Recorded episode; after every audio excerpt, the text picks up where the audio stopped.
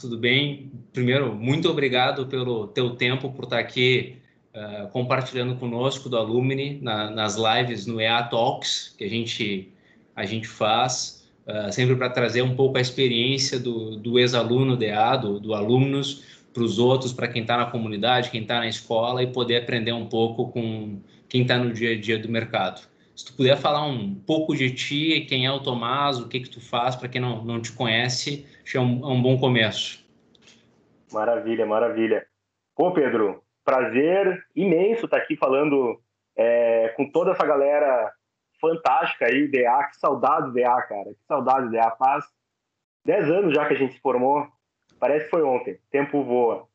É. É, mas muito obrigado por esse, por esse convite, é um prazer imenso estar aqui compartilhando um pouquinho do que é daquilo que a gente aprende ali com muito suor, sangue, lágrimas no dia a dia e tá podendo é, contar um pouquinho para essa essa escola, essa galera aí tão especial que é a turma DA. Bom, é, eu sou Tomás Trojan, é, sou aluno, ex-aluno DA, sou um, um, um, um. É, me formei né, em 2009, na verdade a formatura foi em 2010, junto com esse cara que está falando com a gente. Na verdade, para ser mais preciso, eu me formei um aluno antes dele, eu tive o prazer de chamar o Pedro para receber o, ali o diploma e falar um pouquinho ali algumas, algumas palavras que a gente sempre fala. É, e, e, enquanto eu ainda estava na EA, é, eu tive aí a sorte de começar um estágio na mesma empresa de onde hoje eu sou sócio, tá? que é a Cadastra. É... Quando a gente está lá na EA, no meio do curso, a gente sempre fica buscando estágios e, e felizmente eu acabei sendo aí selecionado num processo seletivo para estágio na área financeira de uma empresa de marketing digital que eu nem sabia muito bem ali o que, que era, o que, que fazia, mas achei interessante, pô, empresa pequena, vou ter contato direto com o dono, com o cara que ali empreende no dia a dia, é... vou conhecer sobre um mercado novo, um mercado que ainda está surgindo, que nem sempre um mercado muito novo a gente vai conseguir é, aprender em sala de aula o que está acontecendo ali no dia a dia. Então achei oportunidade muito bacana e acabei sendo selecionado e topando iniciar aí um estágio na área financeira da Cadastra. Na época, a Cadastra tinha esse nome porque a gente trabalhava muito com cadastramento em site de busca. Então, hoje, que a gente tem o Google, o Google varre toda, toda a internet, né, todos os sites, ele consegue indexar todos esses sites, a gente não precisa mais ir lá e dizer qual é o endereço do meu site, qual é o título do meu site, qual é a descrição do meu site. Na época, a gente fazia esse trabalho, por isso temos esse nome aí de cadastra. Então, é... a Cadastra nasceu cinco anos antes de eu ter entrado lá. A Cadastra nasceu no ano de 2000, eu estou lá desde 2005. É... Nasceu aí fazendo esse cadastramento de sites, logo se reposicionou como uma agência de search marketing, fica muito mais bonito, né? A gente falar que é uma agência de search marketing, uma agência de marketing de busca, e, a, e as próprias ferramentas de busca, elas se desenvolveram é, muito nesses, nesses primeiros cinco anos aí. Então, já não era mais necessário a gente cadastrar os sites em todas as ferramentas, já começou a ter é, busca paga, então já, já começou a ser possível a gente é, anunciar nas ferramentas de busca, então a gente pagar, hoje a gente paga por clique, por cada clique dado é, nos nossos anúncios nas ferramentas de busca, e, e também começou a surgir o conceito de SEO, que é Search Engine Optimization, que é para a gente posicionar melhor é, os sites na busca orgânica, na busca natural, aquela que a gente não pode pagar para estar tá lá, é, para alguma palavra-chave que faça muito sentido para esse negócio. Então a gente começou somente cadastrando sites e logo é, ampliou um pouquinho o nosso escopo e passou também a, a, a trabalhar com esses dois serviços, que é é, gestão de mídia paga nos buscadores, tá? os antigos links patrocinados, como eram, como eram conhecidos, e também o SEO, é, que é para busca orgânica. Isso em 2005.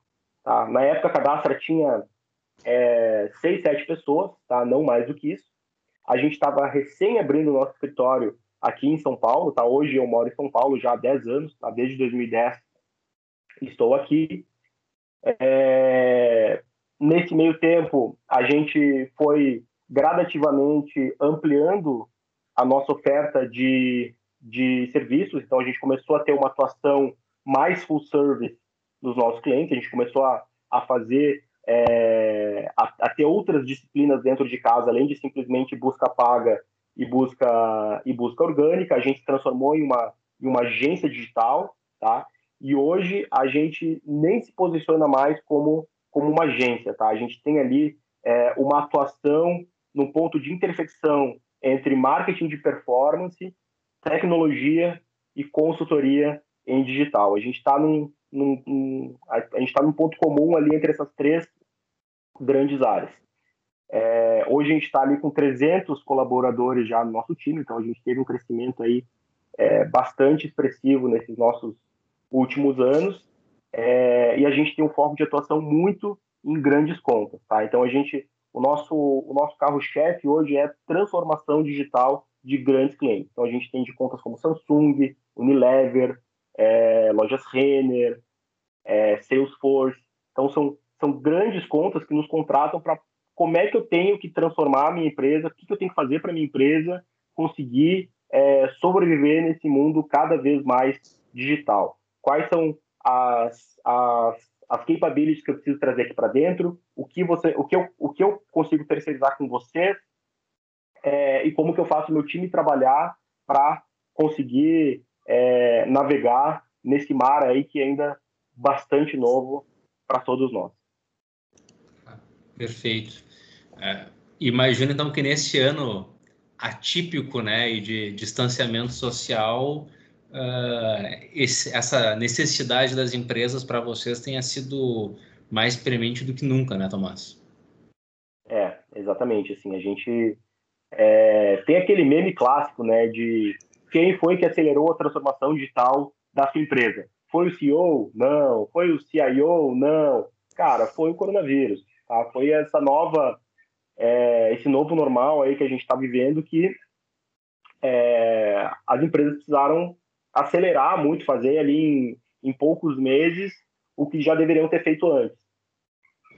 Sim. Então, foi um ano extremamente, desafi extremamente desafiador para nós. Assim. Foi um ano é, difícil, mas é, com muitos aprendizados. Assim. Com, a gente realmente foi um ano que a gente amadureceu muito, o mercado amadureceu muito. Então, a gente certamente vai sair dessa bastante fortalecido assim e com, e com muita história para contar. Ah, perfeito. Tu falou de algumas empresas, né? Unilever, Samsung, uh, explorando um pouco essa questão de canais digitais. Uh, isso é para todas as indústrias? Uh, tem indústrias que não se aplica, que é mais tradicional. Como é que tu enxerga isso para quem está querendo olhar assim, peraí, será que isso é para minha empresa ou não? Qual, qual, é, qual é a visão de vocês? Uhum. Eu acho que assim, né? O, o consumidor ele cada vez mais consome é, digital, pelo celular, pelo computador, é, por Smart TV. Então, a resposta com certeza é sim, Pedro, tá? É, mas não é um sim do mesmo jeito. Então, se você tem um varejo, você não vai abordar o digital da mesma maneira que quando você é uma indústria. Por exemplo, Unilever é, não vai vender sabão em pó da mesma forma que, a, que o Zafari aí vende sabão em pó, vende Omo. É, tem, lógico, diferentes maneiras da gente, da gente trabalhar de acordo com o nosso é, de acordo com o nosso segmento de negócio. Mas, com certeza absoluta, é, é, a gente consegue aplicar digital em, em, em absolutamente todos os negócios.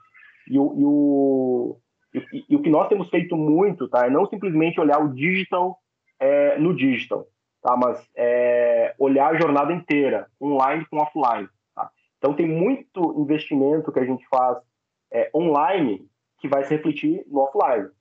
Por exemplo, já usando o exemplo ali do Omo Sabão em Pó, é, pô, eu faço uma campanha na internet, até, lógico, posso comprar sabão em pó na internet, mas hoje certamente mais de 90% das vendas de sabão em pó acontecem na gôndola, ali no ponto de venda. Então, tem várias maneiras que eu consigo fazer é, cruzamento de dados, e aí entra esse, esse novo profissional focado em dados, que é um profissional tão importante no nosso mundo hoje, de como que eu consigo fazer cruzamentos é, e consigo entender como que a minha campanha no digital impactou é, o PDV. Como é que a gente fez o que a gente chama de O2O, é o online to offline. Tá? Como é que a gente conseguiu fazer é, com que o meu cliente se beneficiasse, não simplesmente o digital do meu cliente se beneficiasse. Tá? Eu acho que esse hoje é o nosso grande desafio.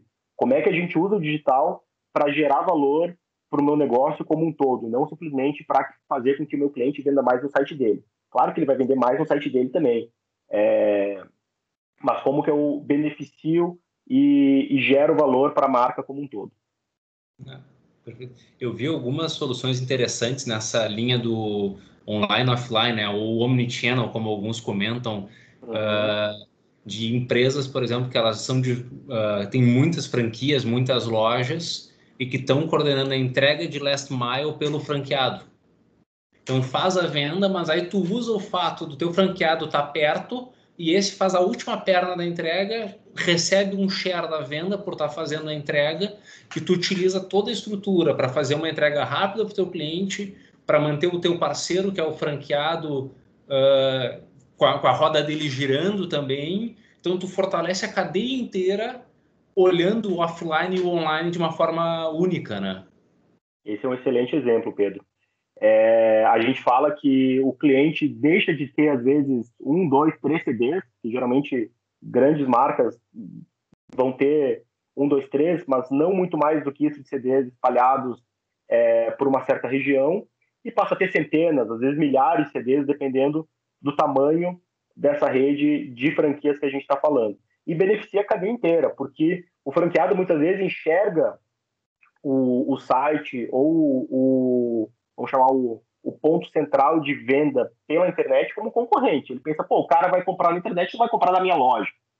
Então, é uma forma de conseguir agradar todo mundo. O cliente sai feliz porque ele recebe o produto rápido e com, e com é, uma, uma, uma chance de erro muito menor, porque ali é o last mile, é, é, cara, muitas vezes a entrega é feita de bicicleta, então sai da minha loja de bicicleta para tua casa ali é, e, é, e é rápido.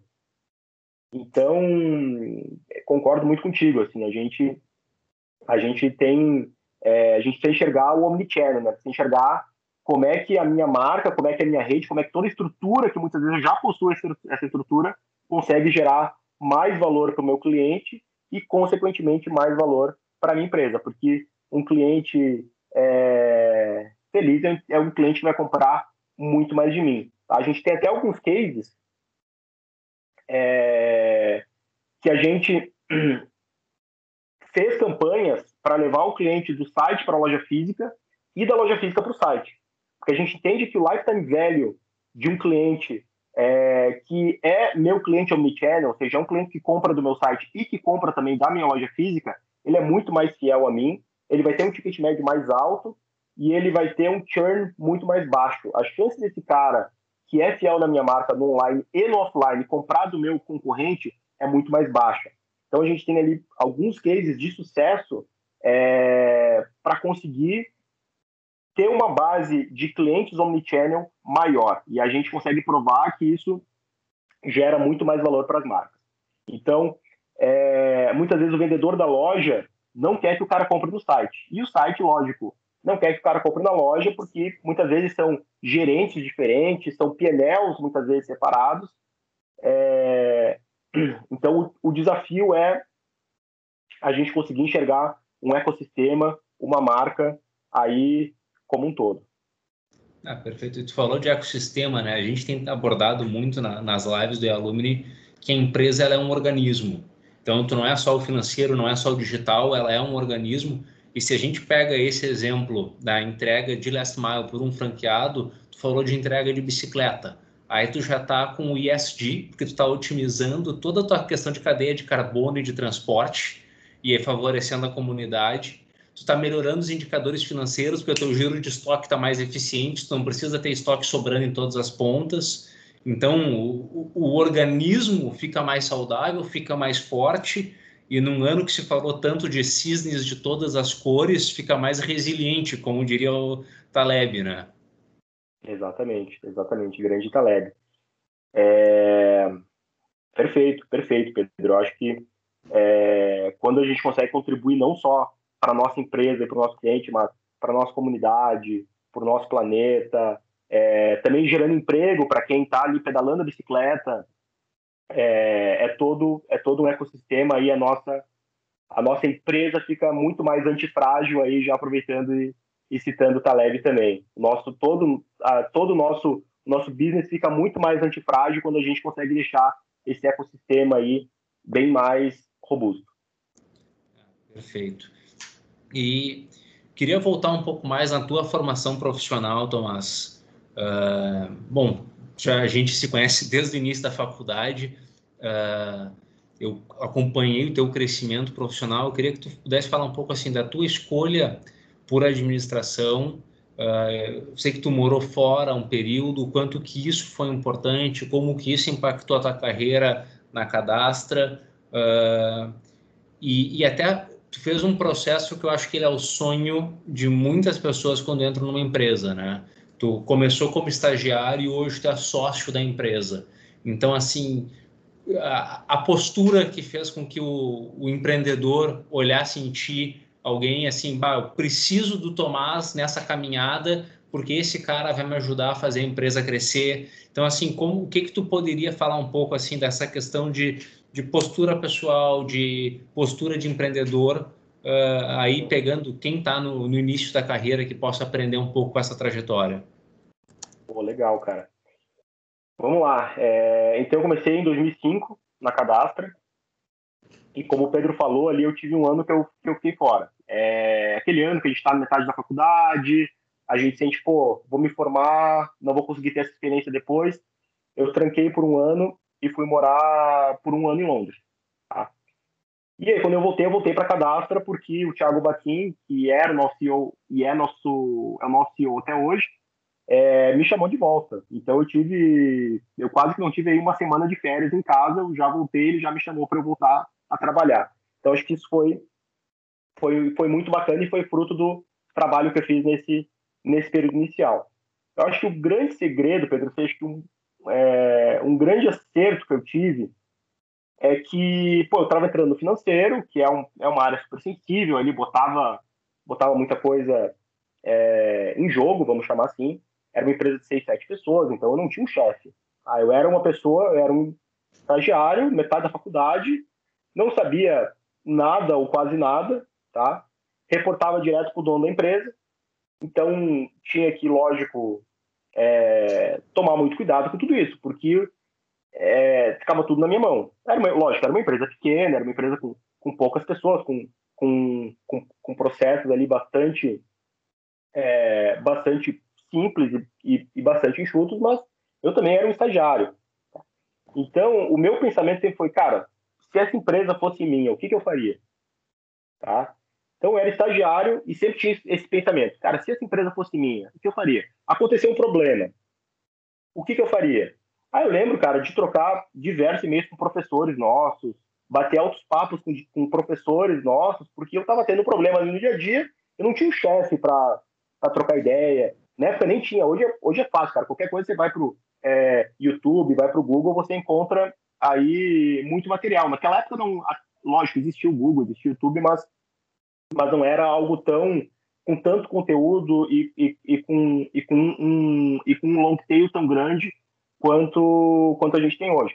Então, cara, eu trocava muito ideia com professor, com colegas que estavam em outras empresas, é, pô, tinha lá os nossos fornecedores, tinha escritório de contabilidade, tinha o nosso jurídico ali, que também terceirizado, pô, ligava com os caras, trocava uma ideia, pô, e aí, aconteceu isso, o que eu posso fazer? Então, é, ter a postura do, do tipo, hum, é, o que, que eu faria se o, se o negócio fosse meu? O que, que eu faria se a empresa fosse minha? E, e, e, e, e eu sempre assim, tive muita repulsa daquela galera que pensa ah, não, esse trabalho não é para mim. Eu fui contratado para fazer A, eu não vou fazer o B. Eu falava, opa, eu fui contratado para fazer o A, mas, cara, não tem ninguém fazendo o B. Eu vou fazer o B também porque é, vai ser legal para mim, eu vou me desenvolver, eu, vai ser mais uma coisa que eu vou aprender aqui dentro e vai ser legal para a empresa que também vai crescer. É, então, pô, ganha, ganha, por que, que, eu não vou fazer o B também? E, e, e assim, e, e, também vai um certo, sei se a palavra é, é, é medo, mas, pô, de novo, eu era um estagiário, quase que sem experiência, e, e fui ser o responsável por financeiro de uma empresa. Cara, eu fiquei, eu ficava bastante é, receoso e preocupado com cada detalhezinho, com cada planilha, com cada, é, com cada agendamento no banco que eu fazia, porque aquilo, de novo, envolvia algo que é extremamente sensível. Então, eu sempre fui bastante minucioso, sempre procurei fazer tudo ali com, com bastante cuidado.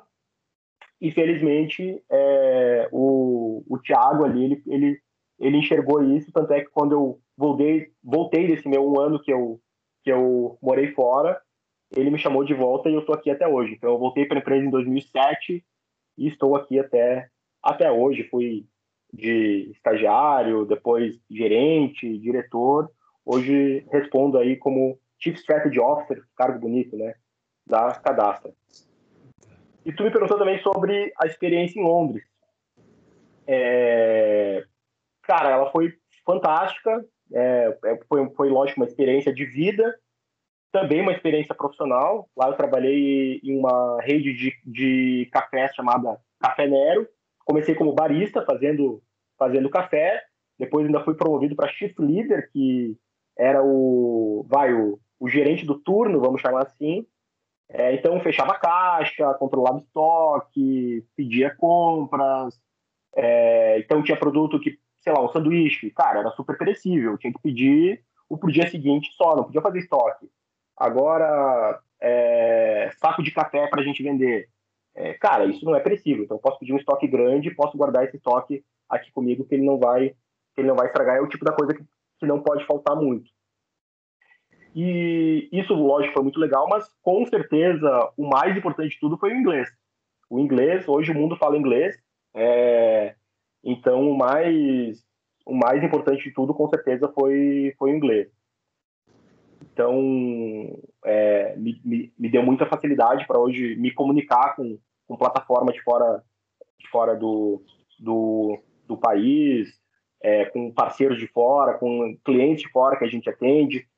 O Gustavo Baquin, é, que era o nosso CEO, hoje ele está em Londres abrindo, abrindo mercado lá e a gente já tem clientes fora do Brasil, então é, é fundamental assim ter o inglês que muitas vezes a gente não vai conseguir ter sem morar fora.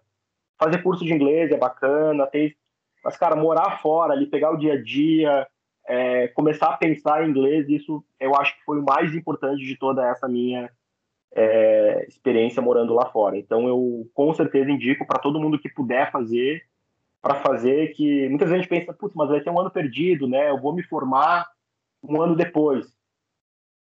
Dez anos depois de formado, isso não vai fazer diferença nenhuma na sua vida, pode ter certeza. É, eu, bom, nesse ponto eu assino embaixo também. Tive a oportunidade de estudar fora, de morar fora, é, na mesma época que o Tomás, inclusive, e para mim o inglês só abriu portas. Acho que soma sempre e não vem assim, a ah, Google Translator resolve, não é a mesma coisa. Tu, tu, o entendimento cultural faz total diferença. Né? E tu, tu, falando, Tomás, eu não conseguia parar de pensar e uh, no Alumni a gente tem oportunidade de, de escutar histórias de vida incríveis, né? E teve um evento presencial, acho que foi o nosso terceiro encontro anual, que foi presencial, foi no Shopping Total aqui em Porto Alegre e o Pancinha, que se não me engano ele chegou a ser vice-presidente da IBM foi um dos palestrantes. E aí ele fez um comentário que tu falando eu, eu via muito o que ele disse, que se tu não é gerente quer ser gerente, te porta como um gerente.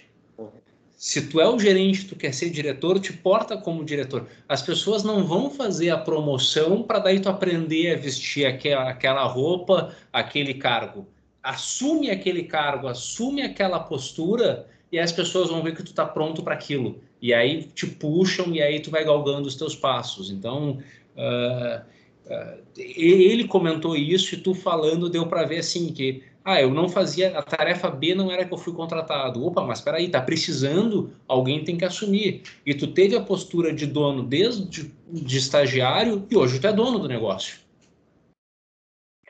É isso aí, Pedro. Pô, concordo 200% contigo, assim. A gente, a, a gente nunca vai ser promovido para então começar a desempenhar um papel. A gente sempre tem que estar um passo na frente do nosso cargo. Eu sou estagiário, vou importar como analista. Se sou analista, vou importar como coordenador. Se sou coordenador, vou importar como gerente. E assim por diante. O teu chefe não vai ser bonzinho de chegar e falar, cara, ele é um analista, mas ele tá meio desmotivado. Eu acho que eu vou promover ele para coordenador para ver se motivo ele. Desculpa, não é assim que a banda toca. Como se é sou da cadastra, tu promoveria alguém para porque tá desmotivado por esse motivo? Não, eu não promoveria também. Tu não promoveria o mercado, talvez, mas mas para gerente de forma nenhuma. Então, não, é perfeito. Do que tu falou ali, Tomás, eu, um ponto que eu queria conversar contigo e que a gente também já abordou em algumas lives, a internacionalização, tá? E até assim, como que, que esse ano permitiu isso, esse ano mostrou que a distância uh, do Moinhos de Vento aqui da minha casa para ir em São Paulo, ela é praticamente a mesma, é tela do computador, Uh, isso vale para Londres, para Nova York. Uh, como que foi o processo de internacionalização de vocês? Como que esse ano impactou? Como é que vocês estão vendo uh, esse processo multicultural que está acontecendo agora? É, acho que é um processo ainda, né, Pedro? Ainda está acontecendo. Tá? E eu acho que nunca é um processo que vai ser 100% concluído. É, é difícil, Tá? É, é muito difícil, porque por mais que a gente esteja a mesma distância, é, que é de uma tela, a questão cultural conta muito. Tá? Então, no nosso caso, eu imagino os ingleses pensando: o que, que esses brasileiros estão vindo aqui é, querer vender para mim? Não, eu quero, cara, eu quero conversar com o inglês nativo, eu quero falar com o inglês nativo, eu quero contratar uma empresa que é daqui, eu quero contratar uma empresa que é inglesa, aqui de Londres, ou no mínimo da Europa, ali da Alemanha, quem sabe França, Espanha. Então é a barreira cultural é grande. Não vou não, não vou dizer que não é, porque é grande sim. É, mas cara, dá para a gente quebrar. Tá? A gente a cadastra já saiu de Porto Alegre foi para São Paulo e agora estamos aí abrindo essa nossa frente é, lá fora. E, e, com certeza é muito mais difícil hoje do que foi no passado, quando a gente foi de Porto Alegre para para São Paulo. Tá? Então a barreira cultural é, é grande, é, mas gradativamente a gente está conseguindo quebrar.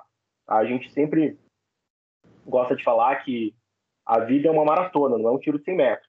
Tá? Então a gente, cara, vai aos pouquinhos, é, não troca os pés pelas mãos, não promete que não pode cumprir, é, não tenta abraçar o mundo. Cara, conquista mais um cliente, conquista outro, entrega bem, esse vai te indicar para outro e assim a coisa, a coisa vai indo. A gente está há dois anos lá, é, crescemos bem nesses dois anos, e a, nossa, e, a, e, a, e a nossa expectativa é seguir um pacing de crescimento saudável e sustentável, ano a ano, é, sem dar o passo maior que a perna e, e, com muita responsabilidade na entrega que a gente está fazendo, assim, sem fazer uma entrega ruim, porque a gente sabe que isso, isso queima talvez a nossa marca para sempre. Ah, perfeito. E tu comentou um pouco antes sobre a questão do analista de dados, do profissional para essa uh, economia digital. Uh, como que vocês estão vendo a formação desse profissional? Como que vocês preparam a equipe para isso? Uh, como que está sendo esse processo para vocês? É... A gente a gente treina muita gente dentro de casa, tá? É muito difícil esse tipo de profissional a gente conseguir contratar o cara pronto. É, porque o cara pronto e bom, geralmente ele já está muito bem empregado. Então é, é difícil conseguir pegar esse cara. Acontece, tá? Mas é como no time de futebol. A gente começa lá da base, vai treinando e vai subindo o pessoal para jogar o jogo de verdade, é, que vale campeonato. É, então, assim, a gente contrata perfil, a gente não contrata conhecimento técnico, a gente contrata perfil e a gente treina as pessoas, tá? É, Para esse tipo de posição, a gente gosta muito de engenharia, a gente gosta muito de administração, é, estatística, matemática, esse tipo de, é, de profissional que já tem uma bagagem analítica, uma bagagem de exatas mais, é, mais parruda, esse tipo de profissional ele, ele trafega bem é, para falar de dados, tá? para falar de Big Data, para falar de análise de dados, para falar de Data Science. Esse cara, geralmente, ele consegue trafegar bem. Então, a gente contrata esses perfis, essas pessoas, muitas vezes estagiários também, treina, treina, treina, treina, e aí a pessoa começa a se desenvolver e a gente consegue é, manter um bom nível de entrega para o nosso cliente. E a, a, a, nossa dificuldade é que o mercado, geralmente, ele se transforma mais rápido do que as escolas, as universidades, as faculdades conseguem acompanhar. Tá? Então, é, é, um, é, um, é um grande desafio, sim, a gente conseguir ter esses, esses profissionais é, prontos. Tá? Por exemplo, eu quero contratar, sei lá, um contador, quero, quero contratar um, um RH, quero contratar alguém para gerir o meu financeiro. Claro que sempre tem novidades, mas é, de 50 anos para cá, as mudanças foram, foram muito foram muito é, sutis no ano. Tá? Claro que se você pegar de 50 anos para cá, muita coisa mudou, mas foi mudando aos pouquinhos de um ano para o outro. Não transformou completamente de um ano para o outro, como é o que a gente está vivendo aqui com, é, com marketing, com propaganda, com análise do consumidor. Esse tipo de coisa foram mudanças que, é, que foram pivotadas de um ano para o outro. Então é, é, é, é, é difícil a gente conseguir ter esse tipo de, de profissional já vindo pronto de uma graduação e muitas vezes nem de um pós. É, perfeito. É, eu trabalho com energia, como parte do pessoal que está acompanhando já deve ter visto, e como tu sabe, e acho que também é uma situação um pouco parecida. Você não tem nenhum curso específico que prepare o profissional para isso, uh, e energia também está passando por um processo de digitalização, de uh, liber, li, liberalização, né, de liberdade de escolha do consumidor, uh, e, e é muito difícil ter um profissional qualificado. É uma, é uma questão de de formação, de curso, de aprender na prática. E, por incrível que pareça, é, é assim que as empresas têm que fazer: é, é formar o seu profissional e dentro da, da, cultura da empresa também, né? E método de trabalho. A questão da cultura é fundamental, Pedro. É fundamental. Às vezes tem um cara. A gente sempre procura avaliar uma matriz cultura e performance, tá? É, porque muitas vezes tem um cara ali que tem uma performance muito boa, mas a cultura é completamente diferente da cultura da empresa. O cara é que ele, ele, ele, ele muitas vezes é bom tecnicamente, mas ele acha que é uma estrela, então ele não joga para o time, ele não joga para a empresa, ele joga para ele, ele, ele quer ir lá e dar o show dele. Esse tipo de profissional é, então só performance não basta, tá? Então tem que ter performance, tem que ter uma boa adesão para a cultura da empresa. E a cultura da empresa tem algumas coisas que, cara, vale para qualquer empresa, que é trabalho em equipe, transparência, seriedade. É, cara, falou que vai entregar, entrega. De preferência, entrega mais do que prometeu, nunca menos. É, então, tem, tem ali é, algumas coisas que, que sempre valeram e que valem cada vez mais. Tá? Por exemplo, a gente marcou de começar aqui a nossa live. Cara, pontualmente, eu entrei, passou 10 segundos, você me autorizou, a gente já estava os dois online. É, não passou um minuto da hora que a gente tinha marcado. É, e é incrível, assim, às vezes o cara marca alguma coisa contigo e, chega meia hora depois. E tu pensa, cara, ele acha que o quê? Que eu vou ficar meia hora aqui esperando ele de braço cruzado? Nem pensar.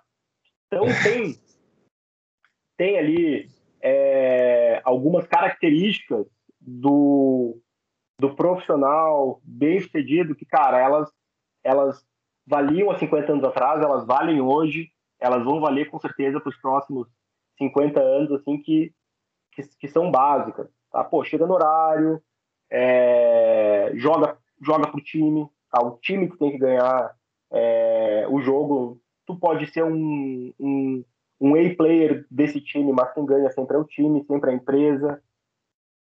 É, promete e entrega sempre mais do que tu prometeu. cumpre o que tu prometeu, cumpre os prazos. Isso, cara, vale, vale sempre. Ah, perfeito. Tu, fala, tu falou de cultura, e cultura é um tema que eu, eu acho fundamental. Para mim, é o que permeia cada empresa de sucesso. Ela vai ter uma cultura forte por trás para poder ser, ser perene, né? Vocês já estão na casa dos centenas de funcionários, né? Como que vocês fazem para garantir que a cultura permeie em todos os níveis da empresa, todas as localidades, né? Eu não sei com quantas, ah, quantos escritórios vocês estão hoje e, e como que foi fazer isso no mundo digital, né? Perdendo o olho no olho, perdendo a hora do cafezinho ali no, no dia a dia. Nossa, cara, quem tiver essa, essa resposta assim na ponta da língua, eu vou adorar escutar. é, eu acho que é sim, Pedro. É... A cultura, ela, ela vem muito dos exemplos que estão lá em cima, tá? Então, aquilo que as lideranças da empresa estão fazendo é, grita tanto que o que elas estão falando eu não consigo escutar. Tá? Então é muito com relação ao exemplo de quem está lá em cima. O cara que está lá embaixo, ele vai ver, opa, aquele cara lá em cima está lá em cima e ele faz desse jeito, então acho que desse jeito é o certo, eu vou seguir esse cara. Tá? Eu vou imitar esse cara, eu vou, eu vou ter as mesmas atitudes que esse cara, porque talvez eu vou chegar lá. Então, acho que é muito a partir disso que a cultura se constrói. Agora, pô, o cara que está lá em cima, ele faz uma coisa errada, cara, quem sou eu que estou aqui embaixo que, que vou dizer para ele que não é assim? E aí começa a se ter uma cultura negativa, começa a ter uma cultura é, que vai gerar danos para a organização, que vai gerar danos para o negócio. Então, acho que o, o, o, grande ponto de partida são os exemplos dado, dados pelas lideranças. E, e também saber promover as pessoas certas e saber demitir as pessoas que, cara, que simplesmente não se adaptam a essa cultura aqui e talvez não conseguir se adaptar a outra, mas essa aqui não não se não se adaptaram. Então saber também fazer ali as a, a, a tosa higiênica que nós chamamos, né, é, de saber promover as pessoas que que, que são pró-cultura, pró a nossa cultura, e também saber eliminar do time aquelas pessoas que estão sendo detratoras. Ah, perfeito. Aí foi falando também, lembrando alguns momentos, né? Eu fui num evento em que o Antônio Hermílio foi uh, homenageado como empresário do ano e ele já, bom, já estava no, no, fim da vida dele e um neto recebeu, né? O nome dele. E o neto comentou na época que o Antônio Hermílio sempre dizia que palavras motivam, exemplos arrastam, né? Uhum. E acho que liderança é muito isso, né? Liderança é exemplo.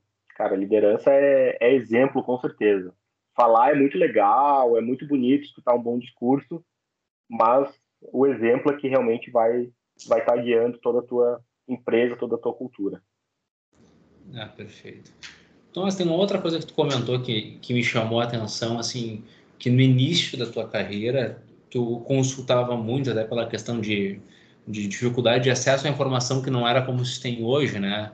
Uh, apesar de não ser tanto tempo atrás que a gente estava na faculdade e que os professores eles eram uma boa fonte para tu ver como atuar na empresa. Como tu enxerga uh, a relação academia-empresas e como que tu vê essa troca? Acho que também tem um pouco de experiência nesse sentido do lado de, de professor agora, né? Uhum, uhum, exatamente. É... Cara, os professores foram fundamentais tá? para o meu crescimento, para o meu amadurecimento, é... para trocar uma ideia. Tá? Então, pô, tu vai lá ler um livro sobre um certo assunto, legal, tu vai ter conhecimento técnico, mas falar cara a cara com quem ou escreveu esse livro ou teria capacidade para escrever um livro tão bom quanto você leu é outra história. Tá? Você fazer uma pergunta, o cara te responder super direcionado para aquela pergunta que, que, que você fez é outra história. Então, esse, esse contato é, professor-aluno e que muitas vezes vai a, até fora do próprio conteúdo da aula, é, pô, tu chama o cara ali no início da aula, no final da aula, e fala, pô, professor, aconteceu isso isso lá na empresa, eu me desentendi com um colega. que, que você acha? Pô, às vezes o cara já passou por alguma coisa parecida, já teve uma experiência, ele vai saber te dar ali em, em alguns rápidos tweets é, uma boa ideia de como, de como proceder. Tá? Então, também para tirar dúvidas técnicas, logicamente, dúvidas é, técnicas específicas de algum problema que você está tendo na empresa, mas às vezes também para trocar uma ideia, ali ser como que um mentor, é, meio que um coach. Então, isso é, isso é fundamental. É... E aí eu me inspiro muito nos professores DA.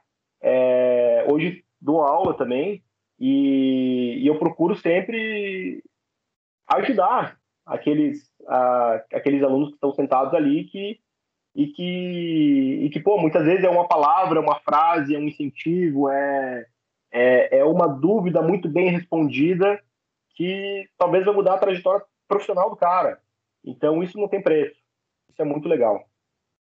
Ah, show, show. Bom, Tomás, a gente já está chegando um pouco no, no fim aqui do, do período que nós combinamos a conversa. Eu não sei se tu tem alguma, alguma mensagem final que tu gostaria de deixar para quem está nos acompanhando, algum ponto específico que tu acha que é importante falar para a comunidade DA, que tu gostaria de, de deixar como, como um recado final. Maravilha. Bom, pessoal, quero dizer que estou com saudades, para que essa escola é muito especial, que eu devo muito a essa escola. É... E assim, é... daqui 10 anos, o, o que talvez vá transformar é... a sua vida, a sua trajetória profissional, é muito contato que você está tendo com seus colegas, com seus professores, com quem já passou por algumas coisas. É... tem uma teoria que eu adoro, tá? É... que é o seguinte: muita gente é, tenta escalar o Everest todos os anos. É, algumas pessoas conseguem, algumas pessoas desistem no meio, outras pessoas até morrem tentando escalar, tentando escalar o Everest. A taxa de quem começa para quem chega no fim não é alta. Mas aquela pessoa que já escalou o Everest uma vez, a chance de ela começar a escalar o Everest uma segunda vez e chegar lá em cima é enorme. A taxa de sucesso de quem já escalou o Everest pela primeira vez, escalar de novo e conseguir é enorme. Então, na EA, na nossa comunidade, no Alumni, a gente tem acesso a muita gente que já escalou o Everest. Tá? Então, a gente conversar, trocar uma ideia e se espelhar nessas pessoas que já escalaram o Everest, é, provavelmente vai fazer toda a diferença na vida de cada um de vocês aí que está nos assistindo. Ah, perfeito. Aí eu vou aproveitar o gancho que ficou picando demais a bola, né? Nesse processo até, e acho que esse é um dos maiores programas que o Alumni tem, nós temos o programa de mentoria do Conquistar, que ele é um programa para quem está saindo da faculdade, está nos dois últimos anos do curso de administração, ser mentorado pra, por alunos formados com 5 a 10 anos de formatura. Então, é um, é um processo para ajudar em, em, toda essa, essa transição para o mercado, que é uma transição que ela não é tão fácil, assim, de tu entender qual é o teu espaço, que empresas que tu vai, a questão de competência, de postura, como tu mesmo disse, né, Tomás, as empresas não estão procurando a competência técnica. Eu trouxe o exemplo da Renobrax, que a gente acaba formando a competência técnica, vocês fazem a mesma coisa na cadastra, agora a postura é o que faz contratar ou não alguém. E além desse programa, vendo essa demanda, nós criamos o programa de embaixadores, que é uma mentoria que ela é dada por profissionais C-level, para quem já tem uns 10 anos de formado, está na metade da carreira e vai assumir uma posição de liderança, vai fazer um galgar patamares na, na sua carreira profissional. Então, a gente está justamente proporcionando, através da comunidade, dois programas uh, para quem está precisando de uma, de uma ajuda e todos nós sempre precisamos, né? A gente sempre aprende com essas trocas, é, é sempre muito positivo. Então, aproveitando o gancho do Tomás para fazer um, um, uma, divulgação a mais desses programas aí.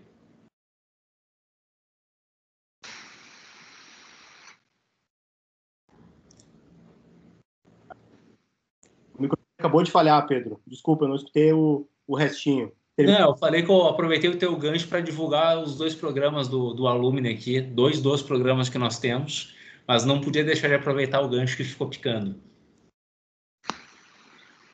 Cara, agora vai. Desculpa. Não, tranquilo. Não, o que eu estava comentando é que eu aproveitei o teu gancho para divulgar esses dois programas do Alumni, que ficou picando demais. Aí eu tinha que aproveitar para divulgar, porque realmente são programas que nos, nos enchem de orgulho. Uh, o Conquistar, ele é um programa que, bem ou mal, é a origem de todo o Alumni. O Alumni, uh, ele começou lá em, se não me engano, foi outubro de 2011, uh, numa semana acadêmica da Escola de Administração, uh, através da rede de mentores, que começou com o Thiago, o Thiago Somacal, que organizou a rede de mentores. Então, sempre essa ideia de mentoria, de transição, de um, uma mão apoiar a outra, né? Quem já escalou, é, com pouco tu não escalou Everest, mas tu subiu o Tembezinho, já ensina como é que é, vai ficar mais fácil. Então, assim, cada um que já escalou ajudar o outro a dar o próximo passo. Então, o Alumni surgiu com isso e acho que é, é fundamental. Fantástico, Pedro. Se eu puder ajudar, cara, conta comigo. É... Acredito que eu ainda tenho muito pouco a ensinar, mas tudo que eu, tudo que tiver ao meu, ao meu, ao meu alcance pode, pode sempre contar comigo aí. Vai ser um grande prazer estar ajudando essa, essa turma, essa turma maravilhosa aí de colegas da EA. Ah, perfeito, Tomás. Muito obrigado pelo, pelo teu tempo, por compartilhar o teu conhecimento com todo mundo e pode ter certeza que a gente vai pedir a tua ajuda sempre que for preciso. Contem comigo, galera. Obrigado, um abraço. Papo, Pedro. Valeu, pessoal. Tchau. Até mais.